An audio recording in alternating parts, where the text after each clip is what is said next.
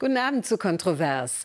Bayern soll bis 2040 klimaneutral sein. Das hat die bayerische Staatsregierung in einem Klimaschutzgesetz verankert. Es bleiben noch 6.451 Tage, um dieses Versprechen zu erfüllen. Wir erinnern uns, bei Windkraft und Stromtrassenbau lief es in Bayern bisher im Schneckentempo, auch aus Rücksicht auf Bürgerproteste. Umso wichtiger ist es, Bayern zu zeigen, dass man Spitzenreiter ist in Sachen Foto Photovoltaik.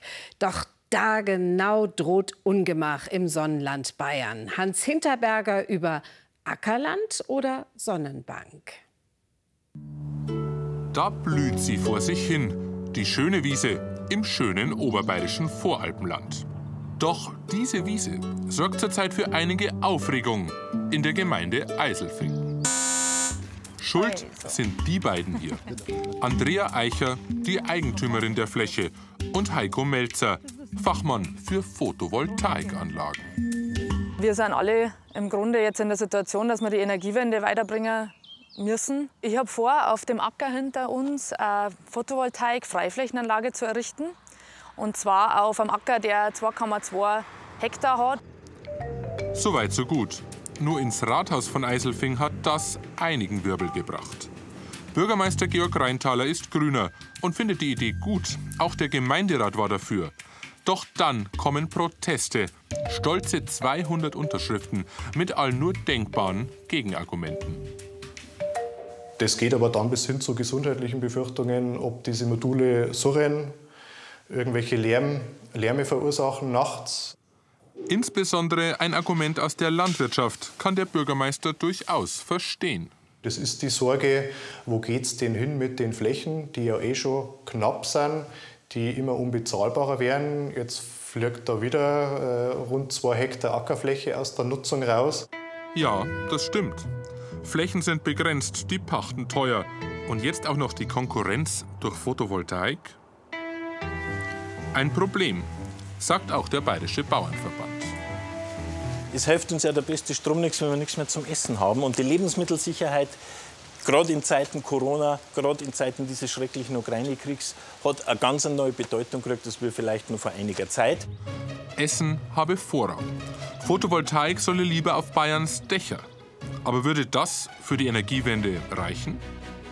Nein, sagt Detlef Fischer vom Verband der Bayerischen Energie- und Wasserwirtschaft. Wir brauchen die Freiflächenanlagen. Die Dächer liefern einfach nicht ausreichend Potenzial. Und eine Freiflächenanlage ist auch von den Kosten her günstiger als eine Gebäudeanlage. Solarstrom oder Landwirtschaft?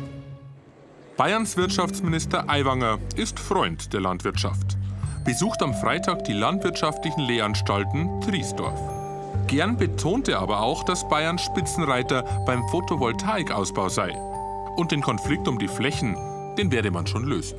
Wir wollen einfach mehr die Kombination. Und wenn Sie sagen Oberbayern und zwei Hektar, vielleicht macht man die PV-Fläche etwas höher aufgeständert und die halten das Milchvieh darunter. Die Kühe können dann im Schatten dieser PV-Module im Sommer sich ins Gras legen. Agri-PV heißt das Zauberwort. Schafe unter den Modulen kennt man ja. Aber auch für intensivere Nutzungen, sogar für Obstplantagen, gibt es neuerdings spezielle Anlagen. Doch umso größere Maschinen zum Einsatz kommen, desto schwieriger lässt sich das umsetzen. Andrea Eicher hat sich für eine herkömmliche Anlage entschieden, unter die nur ein paar Schafe passen, keine Kühe oder Traktoren. Ich habe mir das Thema aber mal angeschaut und äh, meine, mein erster Gedanke war, Agri-PV-Anlagen sind dann, wie gesagt, doppelt so hoch und werden vielleicht dann noch schlechter ähm, akzeptiert von Anleger oder von den Einwohnern. Noch steht die Genehmigung ja aus. Und dass die Gemeinde die erteilt, das ist nach Heiko Melzers Erfahrung längst nicht sicher. Absolut, ja. Das kann sehr wohl scheitern. Ja. Wir haben es schon erlebt, dass PV-Anlagen als Bodenversiegelung angesehen werden wo auch dann der Gemeinderat beispielsweise sagt, wir hätten uns Mehrfamilienhäuser eher vorstellen können auf der Fläche. Und in Eiselfing? Immerhin muss der Bürgermeister auch an den Frieden im Ort denken. Wir haben ein bisschen über 3000 Einwohner, man kennt sich untereinander, man trifft sich auch so mal auf der Straße und muss miteinander auch in Zukunft arbeiten können. Am Abend wird der Gemeinderat tagen und könnte das Projekt abblasen. Vielleicht würde sich Eiselfing so viel Ärger ersparen. Ob es denn wirklich ausgerechnet hier sein muss? Gerade das südliche Oberbayern muss sich überlegen, wie wollen wir uns zukünftig mit Strom versorgen. Sagt Detlef Fischer. Und er geht noch einen Schritt weiter. Wenn sich aber Gemeinden ähm, verweigern, weil sie der Auffassung sind, ihre Landschaft ist ähm, zu schön und überlassen dann die Energiewende anderen ähm, Gemeinden, dann wird es dazu kommen, dass man diese Gemeinden irgendwie dazu zwingen muss, dass sie letztendlich auch sich an der Energiewende beteiligen. Und dann wird den Gemeinden ähm, das Selbstverwaltungsrecht über kurz oder lang genommen werden. Gemeinden wie Eiselfing einfach das Mitspracherecht nehmen, da zuckt der Wirtschaftsminister bei aller Solareuphorie zurück. Würden wir sagen, ihr habt vor Ort nichts mehr mitzuschnabeln, wir machen das von oben, würde man massivste Gegenwehr erzeugen und die Bürgermeister schimpfen dann mit den Bürgern gemeinsam gegen die Staatsregierung und am Ende hätten wir das Gegenteil erreicht, was wir wollen. Und wie geht es in Eiselfing aus? Gestern Abend der Showdown. Der Gemeinderat versammelt sich und auch die Gegner sind gekommen. Ich bin dagegen, weil die ganze bayerische Landschaft wird verhunzt durch solche Sachen. Ich tue alles dafür, dass er nicht gebaut wird. Die Sitzung beginnt. Die Kamera muss draußen bleiben. Ob die Gegner den Gemeinderat umstimmen? Wie wurde entschieden? Heute hat der Gemeinderat nochmal ganz eindeutig mit sehr großer Mehrheit das Zeichen gesetzt, dass er weiterhin zu dem Projekt steht. Hier geht das Projekt Freiflächenphotovoltaik also weiter. Aber unumstritten ist das Thema in Bayerns Gemeinden nicht.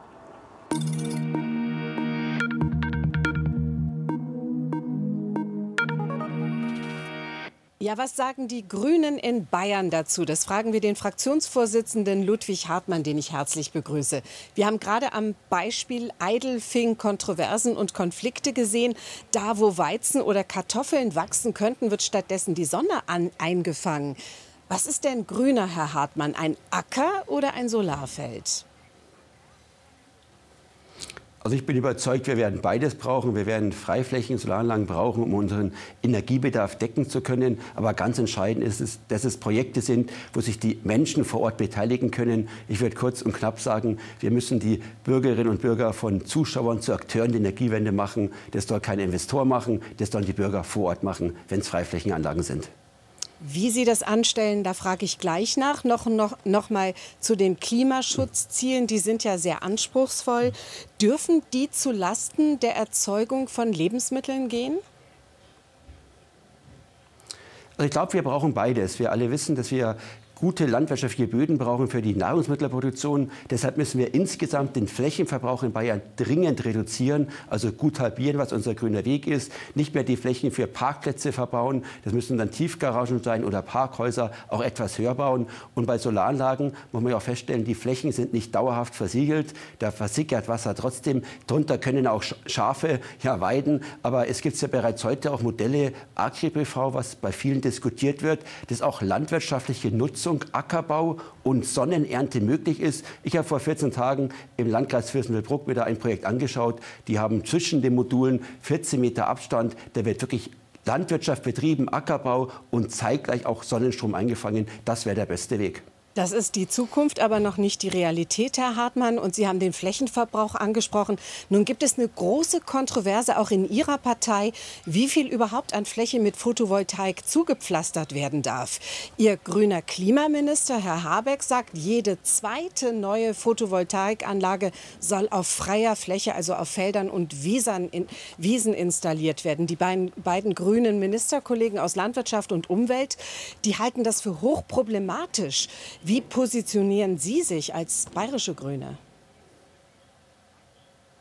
Also uns ist wichtig, da wirklich einen Weg der Mitte auch zu gehen. Das heißt, Anlagen auf der Freifläche werden wir benötigen. Entscheidend wird es sein, auch eine Doppelnutzung der Flächen zu ermöglichen, neben den gerade angesprochenen Ackerbau, der darunter möglich ist, wenn die Module dementsprechend angeordnet sind, wäre ein weiterer Schritt, wo keine Ackernutzung darunter stattfindet, zu sagen, unter PV-Anlagen, da lassen wir Ausgleichsflächen zu. Das kann ein Magerrasen sein, andere Bereiche, um dadurch dann Fläche im anderen Bereich zu sparen, die auch wieder auf Kosten der Landwirtschaft geht. Also wir müssen da etwas pragmatischer rangehen gehen. Aber jetzt zu sagen, ganz ohne Freiflächen wird die Energiewende in dem Tempo nicht gelingen können.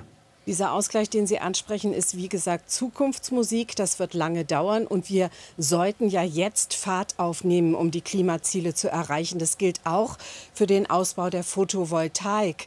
Nun wissen wir alle, Bürgerproteste haben den Ausbau von Windkraft und Stromtrassen immer wieder verhindert.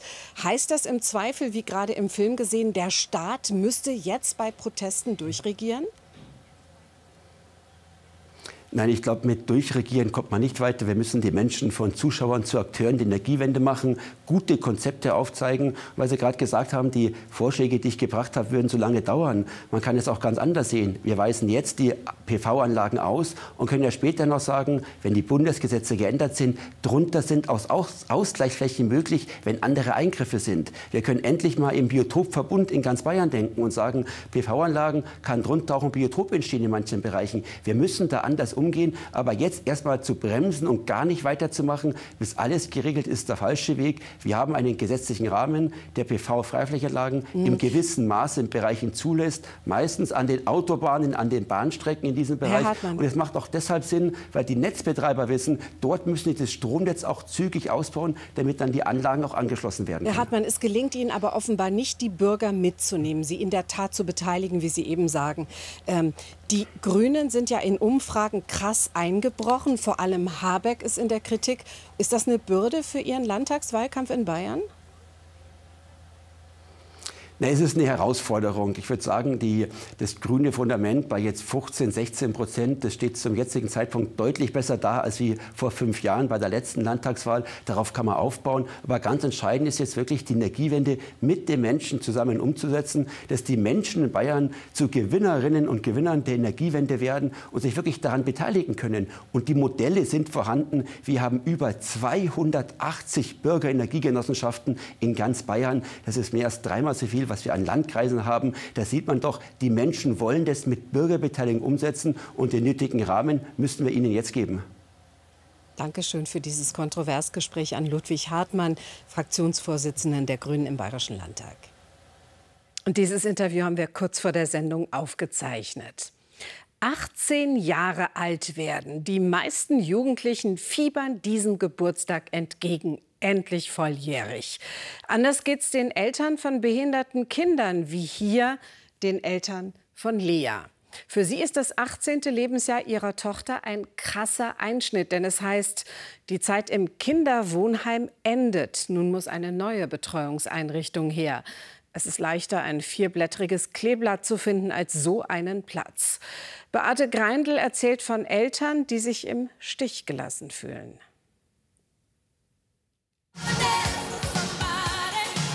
Glückliche Momente eines Vaters mit seiner Tochter.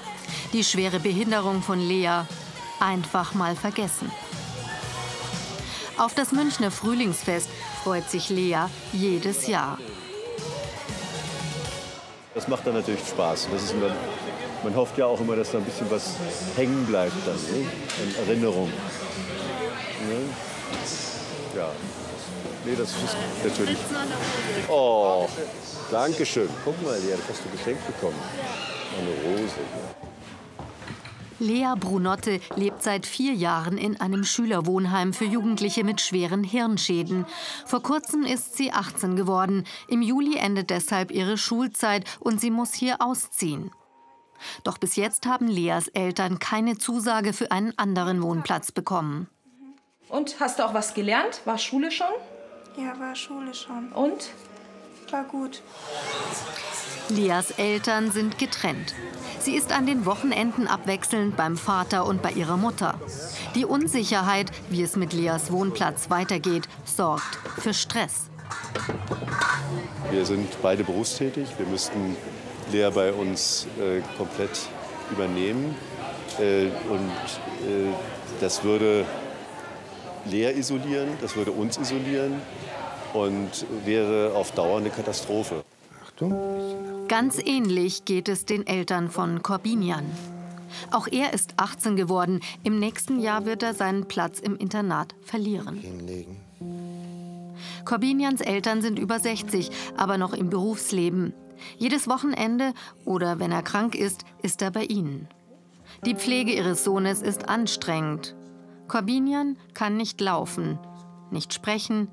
Er braucht Windeln und hat immer wieder Schmerzattacken, auch nachts. Da ist die Situation eben oft so, dass das wie bei einem Säugling, der halt alle zwei Stunden äh, was zu essen will und schreit, äh, ist er genauso, der dann halt aufwacht und nach uns ruft, äh, dass wir ihm helfen. Weil er kann sich zum Beispiel selber auch gar nicht umdrehen. Also wenn man sich das mal bewusst macht, wenn sie im Bett liegen, man dreht sich ja doch mehrmals in der Nacht um, er kann das nicht alleine. Das unterbricht ihren Schlaf fünfmal. Da schläft er zwar dann wieder, dann denke ich, oh, der Wecker ist auch bald an. Ähm, du musst jetzt schnell schlafen, weil du musst ja dann auch aufstehen und arbeiten gehen. Die Keims wissen nicht, wie lange sie durchhalten, sollten sie ihren Sohn ganz alleine pflegen müssen, weil es keinen Heimplatz gibt. Sie fühlen sich im Stich gelassen. Dass unser Sohn behindert ist, ist ja nicht unbedingt jetzt unsere Schuld. Das ist einfach unser Schicksal. Wir haben es angenommen, wir leben damit, das ist ganz klar. Aber wir erwarten auch von der Gesellschaft, dass sie uns auch ein bisschen unterstützt. Alfons Keim ist im Elternbeirat des Internats, in dem sein Sohn bis jetzt noch untergebracht ist. Auch viele andere Familien dort stehen bald ohne Heimplatz da. Wir haben heuer 14 Entlassschüler, davon haben zwei im Moment einen festen Platz erhalten. Alle anderen sind noch auf der Suche und es ist für die Eltern schlichtweg eine Katastrophe. Besuch in einem Wohnheim der Lebenshilfe, einem der größten Träger für geistig behinderte Menschen. Jedes der Kinder hat ein Einzelzimmer. Die Einrichtung könnte 20 Prozent mehr Plätze anbieten, doch es fehlt Personal. Seit der Corona-Krise sind viele Mitarbeiter abgewandert. In diesem Wohnheim am Schliersee steht ein ganzes Stockwerk leer, obwohl die Plätze dringend gebraucht würden. Andernorts ist die Eröffnung ganzer Einrichtungen gefährdet. Wegen des Personalmangels gibt es hier keine Kurzzeitpflegeplätze mehr. Für die Einrichtungsleitung eine schwierige Situation. Ich merke eine äh, große Not seitens der Eltern, die mich äh, sehr, also zum einen rufen mich viele Eltern an, zum anderen auch sehr verzweifelt äh, mit der Frage, ob wir Kurzzeitplätze anbieten könnten. Und die schildern mir dann auch, wie wichtig das für sie wäre, dass sie mal für ein Wochenende oder unter den Ferien die Kinder mal zu mir bringen könnten. Noch darf Lea im Schülerwohnheim wohnen. Hallo, meine Süße. Hm. Kommst du raus? Doch wenn sie am Freitagnachmittag heimkommt, ist ihre Mutter Sandra Bott-Bodenhausen angespannt. Sie müssen die Wochenenden nutzen und Bewerbungen für Wohnheime schreiben, Besichtigungen vereinbaren. Wir haben verschiedene Einrichtungen besucht. Wir waren hier, dort ist komplette Aufnahmestopp, also nicht mal Warteliste. In dieser Einrichtung ist ähm, wie überall kein Platz, aber wir stehen auf der Warteliste. Wir stehen hier auf der Warteliste, da ist aber eine Wartezeit von mindestens zwei Jahren. Diese Einrichtung haben wir ebenfalls besucht. Warteliste. Hier waren wir Warteliste und hier waren wir auch Warteliste. Es gibt einfach keinen Platz. Wer hat hier die Entwicklung verschlafen? Wir fragen bei den Bezirken, den Ministerien und den Trägervereinen nach. Doch keiner will die Verantwortung übernehmen. Bis letztes Jahr war Carolina Trautner bayerische Sozialministerin. Jetzt ist sie Vorsitzende der Lebenshilfe Bayern und muss mit den Konsequenzen der Politik leben. Man kommt halt nicht ganz hinterher, das ist äh, eben das Problem. Aber äh, man ist da weiter dran, man hat das Thema erkannt und, und wir tun wirklich alles, was, wir, äh, was in unseren Kräften steht, um ähm, hier genügend anzubieten. Doch momentan reicht das nicht. Viele Familien sind dringend auf eine schnelle Lösung angewiesen. Auch Lea braucht soziale Kontakte. Auch für sie muss es eine Perspektive geben.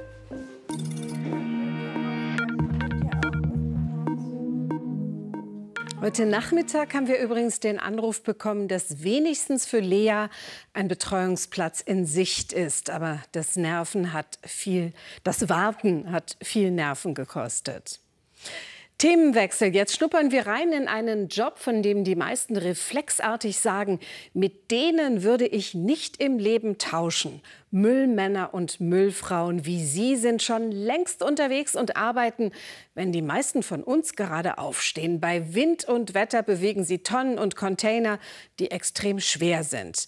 Den Müll anderer Leute wegräumen, kann das wirklich ein Traumjob sein? Linja Hülsmann und Juliane Rummel haben die Müllabfuhr bei ihrer Schicht begleitet. 6.30 Uhr in Würzburg. Für Müllwerkerin Lissi beginnt jetzt ihre Restmülltour. Die erste Straße, die hat schon in sich. Wenn die Straße rum ist, bin ich froh. Ihre Aufgabe? Jede Tonne aus den Hinterhöfen bis zum Müllwagen ziehen. Und in der ersten Straße sind die Tonnen besonders groß. Das ist bloß nicht, dass ich sie treffe. Wie schwer ist so eine Tonne? Ungefähr 500 Kilo. Man weiß, was man abends gemacht hat. Die Schritte zählt sie immer mit dem Handy. Hm, vielleicht so 15.000, 17.000. Das kommt drauf an, wie schnell mein Kollege ist. Lissy ist heute zusammen mit Mülllader Christian und Fahrer Wilfried unterwegs. Wir sind ein eingespieltes Team, das ist wichtig. Es gibt immer wieder unaufmerksame Radfahrer, Autofahrer. Man muss konzentriert sein. Gerade an gefährlichen Stellen wie der Schnellstraße.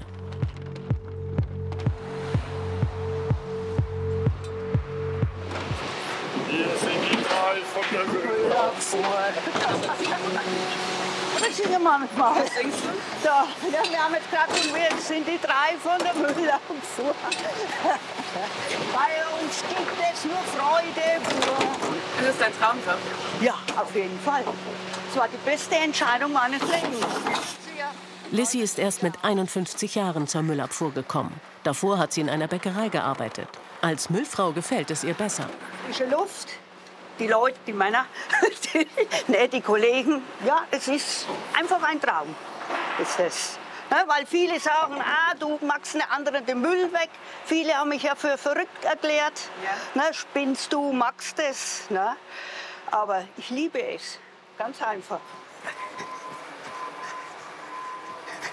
Die erste schlimme Straße ist vorbei. Geschafft. Ja, geschafft. Ja. Jetzt ist alles schöner, besser. Mittlerweile ist es kurz vor acht. Bald ist Frühstückspause. Wie viele Schritte hast du denn schon? Da muss ich schauen. Ich habe jetzt 6.722. Schon? Sind es jetzt, ja.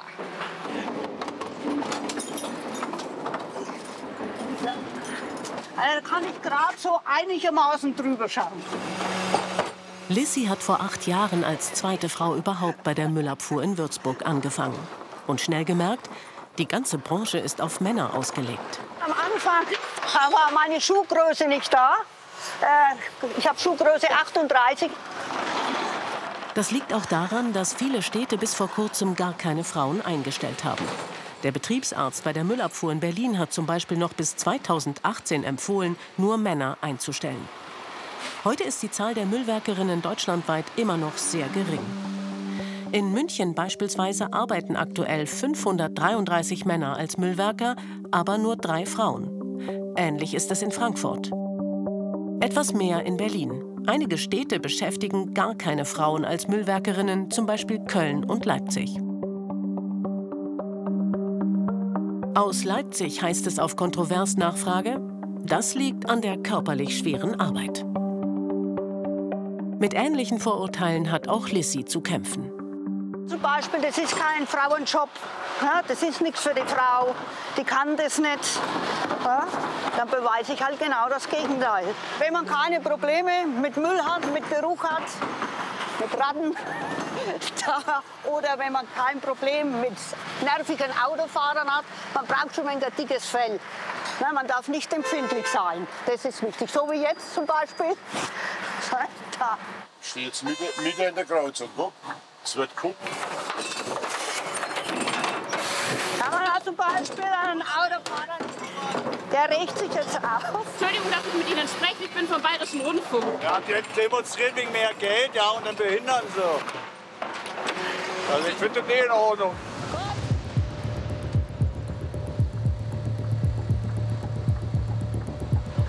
Hallo, hallo, hallo. Also, schönen, schönen Tag noch. Schönen Tag Ihnen. Frühstückspause. Morgen. In so einem Café ist Lissy damals selbst auf den Müllwerkerberuf aufmerksam geworden. Ich hatte in einer Bäckerei gearbeitet und da haben die immer mittwochs Frühstückspause gemacht. Und da haben wir immer schon gedacht, das wäre was für dich. Aber ich war immer der Meinung, die stellen ja keine Frauen ein. Dann liest Lissy 2015 einen Artikel in einer Würzburger Zeitung. Ah ja, so viel Kuprelle, ja. Starke Frau in der Rat. Mir hat eigentlich nur schon die Überschrift gereicht. Dann wusste ich, jetzt stellen Sie Frauen ein. Jetzt kommt eine Zeit. Sie bewirbt sich, wird genommen und startet ihren Traumjob. Die ersten 14 Tage waren schon hart. Da Muskelkater, alles. Aber ich habe gedacht, nee, du ziehst es jetzt durch. Mittlerweile macht Lissy den Job seit acht Jahren. Tschüss. Ciao. Ciao. Viel Grüße am Chef, ne? Danke. So. Nach der Pause geht es direkt weiter. Und jetzt mit Schwung. So. Gleich muss Lissy eine Mülltonne leeren, in der sie schon öfter Ratten entdeckt hat. Was wäre das Problem, wenn da Ratten drin sind? Ja, die hüpfen runter, die können ja dann auf deine Schulter oder das, ne? Da. Oder können dich dann beißen. Ne, das ist. Die Rattentonne ist dran. So, jetzt kommt erst der. Normale Schritt, ja. Ja, ja weil dann. Bei meisten. Ja, hüpfen sie dann raus. Also Achtung. Da ist keine drinnen. Vielleicht unten drinnen, aber. Also, Zwar gibt es Schöneres als Ratten im Müll, aber diese sind ungefährlich für den Müllwagen. Im Restmüll findet Lissy aber auch immer wieder gefährliche Sachen. wenn zum Beispiel Öle, Lacke drinnen ist, heiße Asche, darf auch auf keinen Fall mit rein. Und dann kann, wenn's, kann das Müllauto brennen. Haben wir auch schon gehabt. In der Restmülltonne landen nicht nur gefährliche Sachen, sondern auch Dinge, die eigentlich anders entsorgt werden müssen. Und das hier, das ist zum Beispiel Metall. Ist das. Was machst du damit jetzt? Ja, die tue ich jetzt daher. Das ist kein Einzelfall. Nur ein Drittel des Mülls, der in der Restmülltonne landet, ist wirklich Restmüll, wie zum Beispiel Windeln oder Staubsaugerbeutel. Rund 67 Prozent des Mülls im Restmüll gehören da eigentlich gar nicht hin. Ein großer Teil davon ist Biomüll. 28 Prozent sind Wertstoffe wie Altpapier und Plastik, die recycelt werden könnten. Hinzu kommen noch 0,5 Prozent Sondermüll. Die letzte Tonne für heute. Jetzt muss ich nur eine Drehung machen. Vorsicht. Fertig? Fertig. Da. Und? Was sagt der Schrittzähler? Wie viel sind's? 19.296. Doch mehr, wie ich gedacht habe. Es ist nichts passiert, ist alles gut gelaufen. Dann war für mich der Tag optimal. Jetzt nur noch abladen.